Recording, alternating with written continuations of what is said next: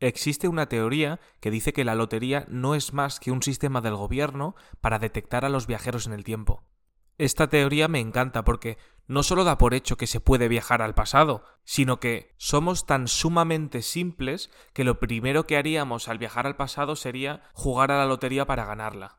De ser verdad, supongo que detectarán a la mayor parte de los viajeros en el tiempo, aunque siempre hay alguno que se les escapa, ya sea porque lo ha hecho a través de un testaferro de una sociedad que ha ido el primo de no sé quién, habrá alguno que haya conseguido escaparse de las garras del gobierno y haya conseguido recibir su premio, por lo que viajó en el tiempo.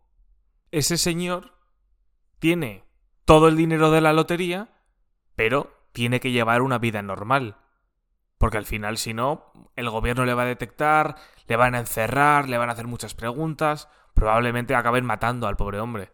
Entonces, no puede sobresalir. Tiene que investigar y ver cuál es una ciudad media en la que vivir, cuál es una casa normal en la que poder vivir, cuánto se puede gastar en un supermercado al mes para no sobresalir. Claro, él tiene que llevar a cabo toda esta serie de disimulos para que nadie le pille, pero no tiene problemas en su vida, así que empieza a inventárselos. Al principio con un pequeño esguince hace unos meses, luego ya habla de una planta que se le murió, después empiezan a ponerse las cosas un poco más oscuras y le cuenta a la gente que ha estado 12 años en la cárcel que su padre practicaba sexo con un sapo. No sabe cómo parar. Otra de las cosas que hace para que parezca que tiene una vida normal es que la gente le pille, entre comillas, haciendo cosas. Es decir, va por la calle y se tropieza a propósito. Va conduciendo siempre con un dedo en la nariz. Se ha formado como cocinero, ha buscado trabajo como cocinero.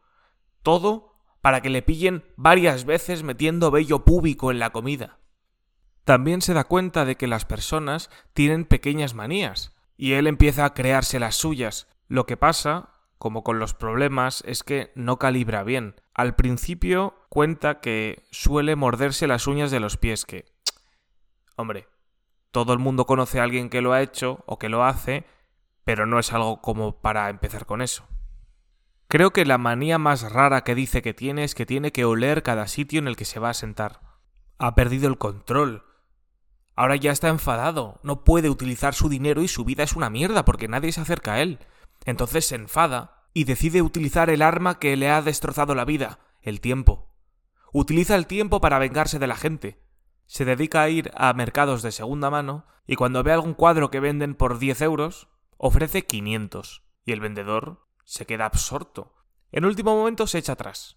Le dice, ya vende la semana que viene. Nunca vuelve. Pero el vendedor ya sube considerablemente el precio de esta obra. Solo lo hace porque algún idiota la comprará al precio alto, siendo timado por nuestro amigo el viajero. En fin, tened cuidado si os encontráis con alguien que ha dicho que le ha tocado la lotería, y sobre todo con la gente que tiene sapos cerca.